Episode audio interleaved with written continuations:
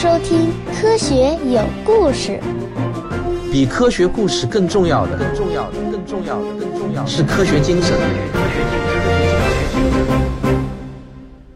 就在天文学家们天上地下的寻找外星人的忙忙碌碌中，时间悄然滑进了九十年代，一个崭新的时代到来了。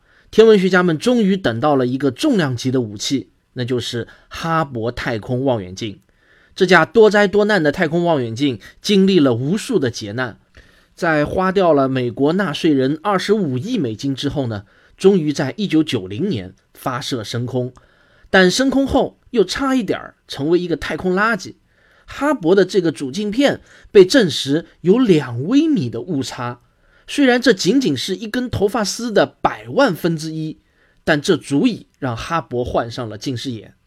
还不如地面上的望远镜看得清楚呢。一直要到一九九三年，NASA 才终于给哈勃戴上了一副近视眼镜，总算呢是挽回了面子，也终于没有让美国的纳税人快三十亿美金的付出打了水漂。哈勃望远镜成了整个九十年代到二十一世纪初的天文学的主角，它让我们对宇宙的认识达到了一个全新的高度。对寻找外星人痴迷的科学家们，当然不会放过哈勃这个超级武器。正当他们信心满满的要用哈勃做出重大发现的时候，有一盘录像带的出现，却差一点儿就让人们忘记了哈勃望远镜，忘记了寻找外星人的正途在哪儿。我们是否孤独地生存在银河系的边缘？外星文明在哪里？让我们一起来聊聊寻找外星人的科学吧。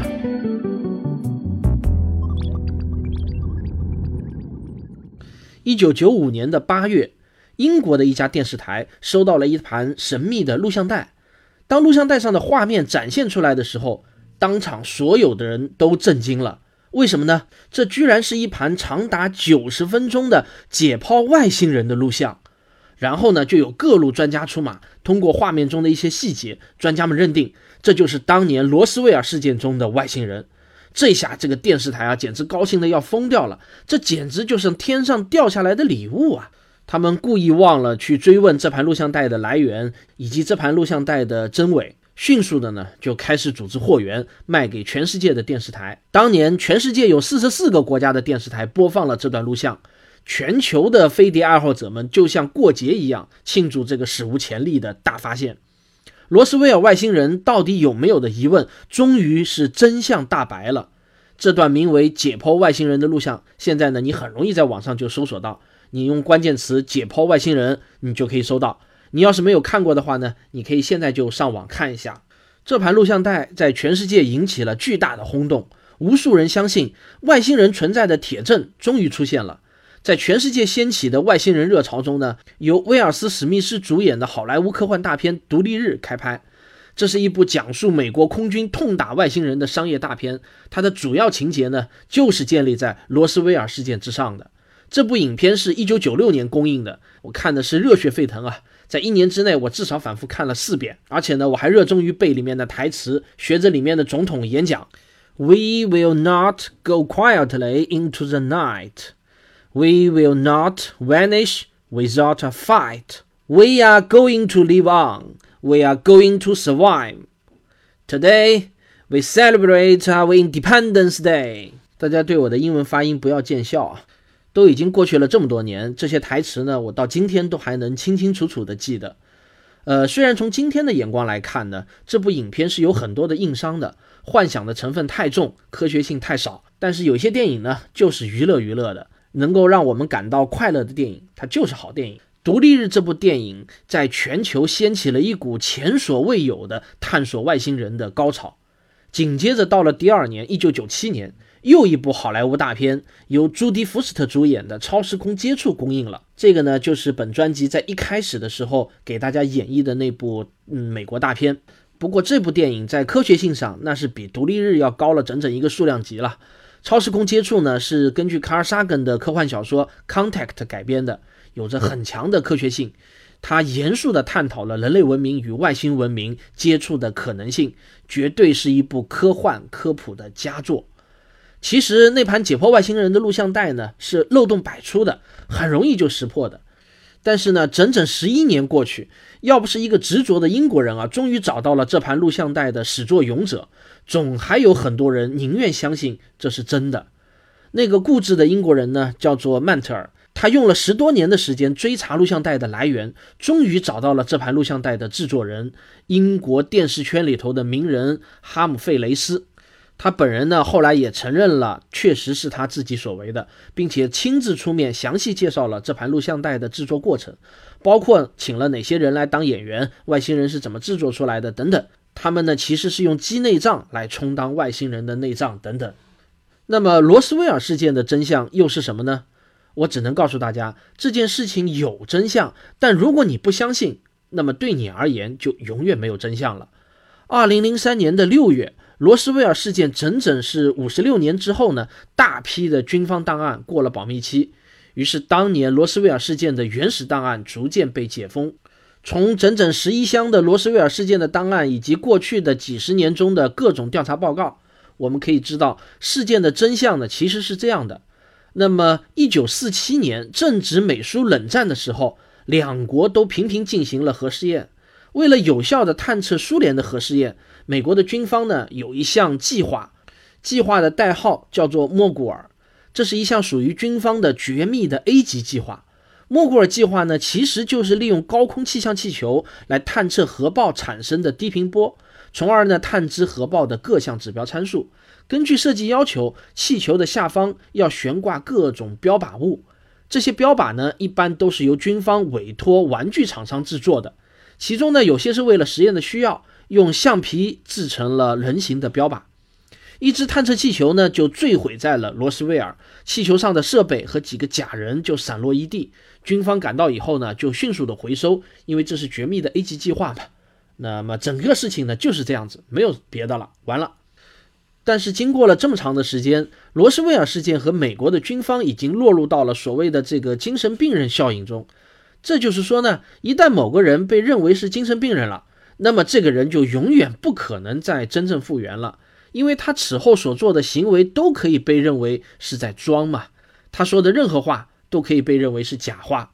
从这个意义上来说呢，罗斯威尔事件已经永远不可能有所谓人人都可以认可的真相了，因为美国政府已经被一部分人定性为会撒谎。不论他们将来是继续否认罗斯威尔掉下了外星人也好，还是承认掉下来了的确有外星人也好，都只能让一部分人相信，其余的一部分人呢，仍然可以继续保持自己的信念。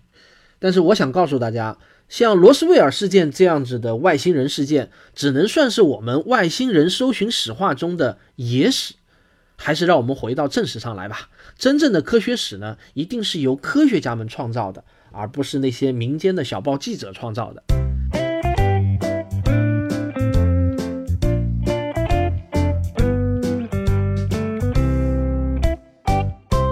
九九五年是终于来了，世界上的天文迷们为这一年等待了几十年，它注定要成为外星人搜寻历史上的最重要的年份之一，以至于很多年以后，人们还在津津乐道地谈论这一年的天文发现。这一年，在寻找太阳系外行星的事业上有了重大的进展。我们先来回顾一下我们前面讲到的一个话题，也就是用天体测量法来寻找系外行星。虽然我们无法在望远镜中直接看到系外行星，但是我们可以通过观测恒星有规律的抖动来推测这颗恒星周围是不是有一颗行星在环绕着运动。不过，这个方法呢，是一个典型的知易行难的事情。我打过一个比喻，这就好像我们是坐在游乐场的咖啡杯里面，观察远在几公里外的一盏小小的灯泡的微弱的抖动。但天体测量法却是具有着开创性的意义的，它为天文学家们打开了一个崭新的思路。在这个基础上，天文学家们又发展了一种被称之为视向速度法的观测方法。我们已经知道，恒星周围如果有行星的话，那么这颗恒星就会围绕着它们的共同质心旋转。现在呢，你想象一下，你站在一个很大的广场上，远远的呢看到有一个人在原地兜圈子，从你的角度望过去，你会发现这个人呢其实是时而远离你，时而靠近你。我们把这个相对于你视线方向的这种速度称之为视向速度。假设有一颗恒星在做着圆周运动，那么如果我们用视向速度作为 y 轴，用时间作为 x 轴的话，那么画出来的图呢，就会是一幅像波浪一样的正弦曲线。话说，知道这个曲线又有什么用呢？既然连那个抖动都很难观测到，难道还有办法测量出这个视向速度不成？别急啊，所以说呢，科学家就是聪明，他们总是能够想到一些我们想不到的东西。首先，你回想一下，你有没有站在铁路边看火车疾驰而过的经验？当一列火车从远处驶来，发出那种巨大的鸣叫声的时候，你会听到它的音调呢会逐步的升高，然后它从你身边驶过以后呢，你会听到这个音调呢又会逐步的降低。啊，注意，我这里说的是音调，而不是音量啊。这是因为呢，声音是一种波，当波源向你飞速靠近的时候，它的频率就会变高；反之呢，就会变低。这个现象呢，以它的发现者的名字来命名的，叫做多普勒效应。如果恒星也能像火车一样发出鸣叫声，那就好办了。我们只要竖起耳朵来听一下音调的变化，就大致知道恒星的速度的变化了。但遗憾的是呢，这个该死的恒星啊，它不会叫啊。好在恒星。它会发出很强烈的光，光呢也是一种波，同样会产生多普勒效应。当有一颗恒星跟你之间有视向速度的时候，光波的频率就会忽而变高，忽而变低。光的不同频率对应着光的不同颜色，这就像彩虹，有一头呢是红色的，一头呢是蓝色的。当光的频率变低的时候，颜色就会朝着红色端移动，我们呢就把这个称之为多普勒红移现象。反之呢，就会朝着蓝色端移动，这个呢就称之为多普勒蓝移现象。现在我们假设有一颗恒星是有视向速度的，我们就可以用灵敏的光谱仪来测量，嗯，这个多普勒效应。如果我们发现这颗恒星发出的这种光的频率变化恰好符合正弦曲线的话，那么我们就可以合理的推断，这颗恒星呢，它就是在原地兜圈子。那么恒星为什么会在原地兜圈子呢？想来想去。除了用它周围有一颗行星围绕着旋转以外，你也想不出第二个解释了。因此呢，只要找到了产生视向速度的恒星，也就相当于找到了系外行星存在的证据。这个方法真是一个令人拍案叫绝的方法。它绝就绝在把人类现有的技术条件所能达到的观测精度给大大的提高了。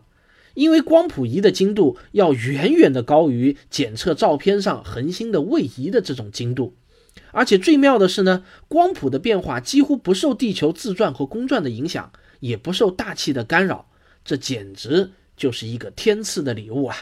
视向速度法一经发明后，很快就迎来了激动人心的大发现。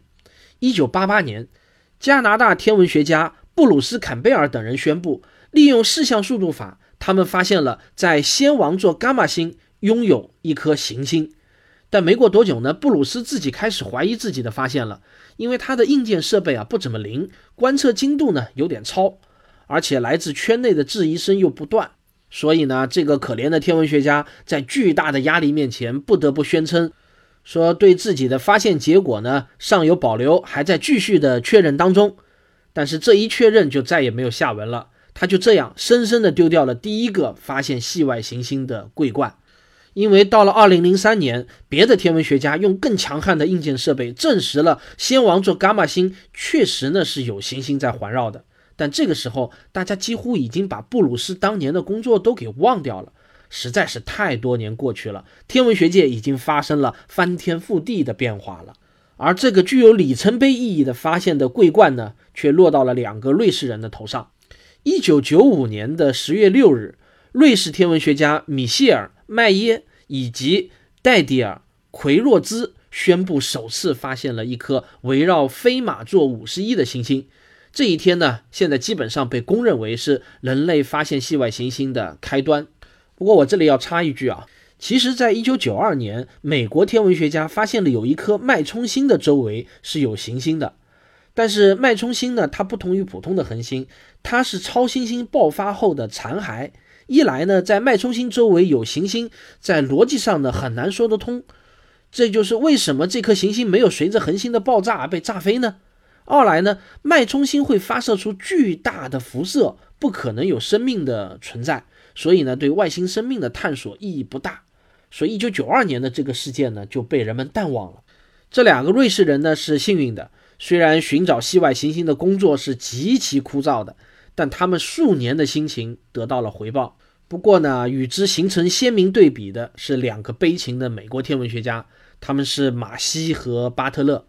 这俩老哥呢，在加州拥有当时世界上最先进的设备，为了寻找系外行星，他们已经付出了十一年的努力。虽然他们确信利用视像速度法肯定能够找到系外行星，但一直呢就未能如愿。不过他们始终是不抛弃不放弃。一九九五年的一天早上，他们还没有睡醒。就听说了，两个瑞士人宣布发现了飞马座五十一星有行星环绕。这两个人呢就大吃一惊啊，并且还露出了非常不相信的表情。马喜当时就对巴特勒说：“该死的，这不可能啊！我们对飞马座五十一有一抽屉的这个观测资料，要是有行星的话，我们早就应该发现了嘛。”于是这两人呢立即开始重新分析那一抽屉的观测资料，结果他们很无奈地证实了那两个瑞士人是对的。这里面的关键问题就在于，飞马座五十一的这颗行星的公转周期只有四天，而马西他们一直以为周期应该是在十年左右。谁能想到，居然有一颗行星四天就绕着他们的母星转一周？